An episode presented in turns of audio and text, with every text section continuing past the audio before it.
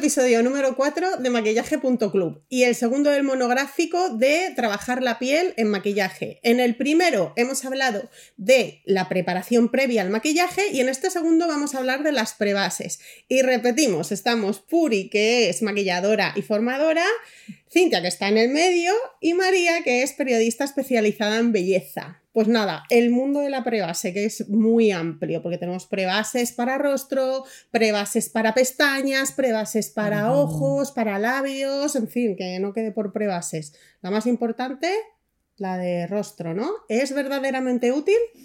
Muy útil. Es decir, seguimos preparando el lienzo, como hemos dicho antes. Vamos a ver, eh, hay bases para todo tipo de, digamos, de funciones.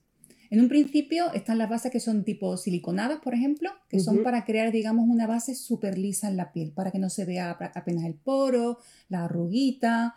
Es decir, estas son fantásticas, ¿vale? Están las bases que son hidratantes, que aportan cuidado a la piel, incluso las hay con tipo Botox, es decir, que va a relajar las microcontracciones de la piel, las arruguitas.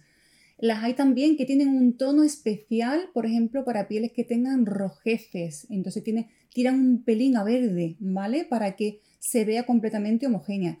Hay bases iluminadoras que tienen micropartículas que reflejan la luz. Es decir, esto es una pasada. Lo de las bases es una pasada a la hora de que la piel se vea homogénea y bonita. Mm, ¿La usáis alguna a diario, en eventos? A diario no, pero sí que me gusta mucho usarla. Me gusta usarla hasta sin maquillaje.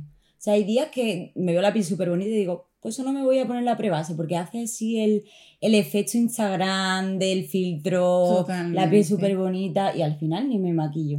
Pues se queda la prebase.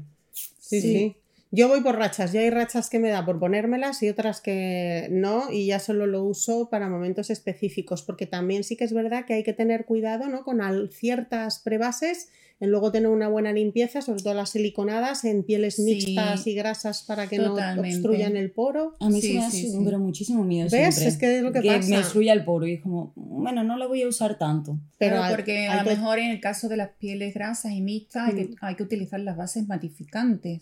Es decir, las que tienen componentes como caolín, como arcilla, es decir, que absorben ese exceso de grasa entonces te va a quedar la piel, digamos, como perfecta durante todo el día sin esos brillos, ¿no? Que que solemos tener, bueno, que suelen tener las pieles mixtas y grasas. Pero la puedo poner en toda la cara. O sea, en el contorno de ojos también me puedo poner la prebase. El contorno de ojos es otra cosa también interesante de, exponer. Es decir, hay bases específicas para el contorno de ojos y hay bases específicas para también para las pestañas. Decir, que. Bueno, yo entiendo que la de la cara no te la vas a poner las pestañas, pero ¿es necesaria la del contorno de ojos? No, no es necesaria, pero sí es recomendable. Vale. Porque el contorno de ojos, eh, digamos que es mucho más finito que el resto de la cara, entonces es mucho más delicado. Entonces, siempre te va a cuidar esa, esa parte con mucho más mimo y sobre todo también porque es más fina, es más mm, fluida. Vale. No te va a cargar, no te va a poner otra capa. Claro. Que depende también en piel más madura, a lo mejor, pues ya es una capa más que te has puesto que, te va acumulando y que puede hacer que tenga más pliegues o algo. Sí, sí, sí, sí, No sobrecarga tanto como la, facial. Mm, bueno, lo que sí que ha sido de toda la vida ha sido la prebase de rostro, el tema de, de que la aplicación del maquillaje se nota un montón que se desliza muchísimo mejor y que luego te alarga la duración. Pero vamos, que ahora con las nuevas fórmulas que hay, es que hay un montón de extras que son los que has dicho antes, que son súper interesantes. Además, los formatos, que antes siempre era como una cremita y ahora lo hay incluso en spray. Sí, sí, sí, sí, sí. O sea que es, mucho, es mucho más cómodo. Claro. Eh, la verdad es que encontramos la misma, digamos, la misma solución, pero de una manera mucho más cómoda de aplicar, ¿no? Y luego pasando, por ejemplo, a la prebase de sombras, yo, por ejemplo, también voy por rachas. También depende mucho de las sombras que estés usando, porque es verdad que hay sombras que es como que se evaporan, también si tú tienes el párpado graso, también es como que se te la, se te la come el ojo. Y, y, antes también las prebases de sombras eran como... A mí me costaba luego mucho trabajar las sombras, sin embargo ahora te la pones súper rápido y las sombras se trabajan súper bien. la verdad es que se nota un montón cómo alarga y cómo potencia. El truco está en aplicar muy poquita cantidad. Vale, que, vale. Eh, si hay que aplicar muy poquita cantidad y sobre todo en el contorno de ojo para no sobrecargar. ¿En el contorno también? En el contorno podemos poner también lo que es la prebase. o lo que es, de ¿no? Para la gente te que le pasa mucho, que te baja, ¿no? Se, los, eh, los opanda, eh, los opanda, no, los ojos de panda, pues eso, si te pones un poquito de la prebase de sombras abajo, ¿no? Eso- También, también hace, me entiende que no se corra ese, ese lápiz, ¿sabes lo que te digo? Que no se vea. Claro. Pero sobre todo a la hora de matificar, que lo vamos a hacer con polvo, vamos a prevenir que se nos pase por ahí el maquillaje, es decir, que se vea ese- esos ojos de panda, ¿no? Vale, Sobre todo, pa- para mí es súper importante para intensificar el color. Porque cuando te pones una sombra, cuando haces un maquillaje natural no tanto, pero una sombra rosa de las que te gusta a ti ponerte, cuando te pones prebase antes se nota muchísimo el cambio de, de la intensidad, ¿no? Y sobre todo también porque con la edad nos salen arruguitas alrededor, ¿me entiendes? Del contorno de ojo, incluido en el párpado superior. En esta parte superior se suele arrugar mucho. Entonces es una manera de unificarlo. ah, pues no sabía que valía también para... También para unificar lo que es la zona. Entonces se va a ver muchísimo mejor puesta, muchísimo más homogénea.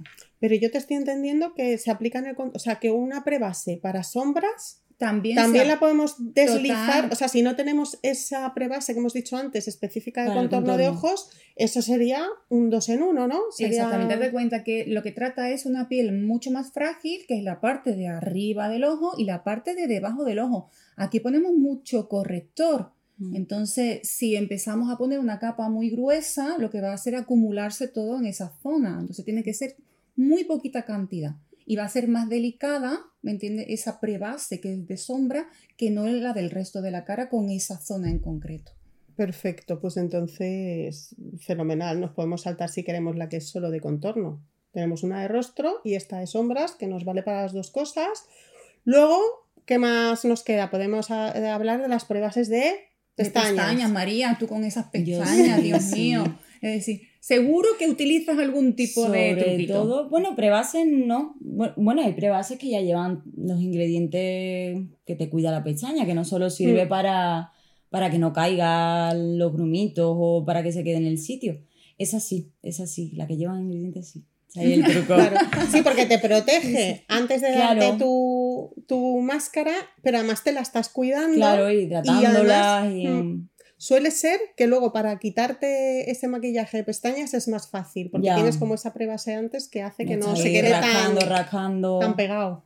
Te la Sí, sí, sí, condiciona, sí, te- sí. si te la pone incluso, además, si te, te ponen, ¿no habéis fijado que si os ponéis base de, de pestañas, se quedan las pestañas arriba como la hayas dejado? Es decir, como que te la condiciona para donde tú quieras. Es decir, que también es una manera como de fijar un Ah, pues no me fijan eso, me voy a fijar. Yo lo que sí que he visto es que hay algunas que te las tienes que poner y luego inmediatamente Ah, sí. aplicar. Y hay otras, yo la última, la que me gusta mucho de Medic, esa, hay, me gusta más el efecto que hace dejándola secar y después aplicando Esa la más máscara ¿no? y hace mucha más pestaña. Eso me gusta porque encima te hace más pestaña. Sí, o sea sí, que es muy sí. importante verse bien las instrucciones o probar diferentes alternativas a ver qué funciona mejor. no, el rímel de una manera o de otra eh, eh, agrede un poquito el, eh, también la pestaña. Es una manera de cuidarla y de acondicionarla, de hidratarla y de, de fortalecerla. Prebase para todo. Vale, prebase para todo. Solo nos quedaría la de labios, que ahí lo podemos salvar con lo que hemos hablado antes también de la preparación antes, Sí, ¿no? A lo mejor. No, pero vamos, que también hay prebases para eso. También.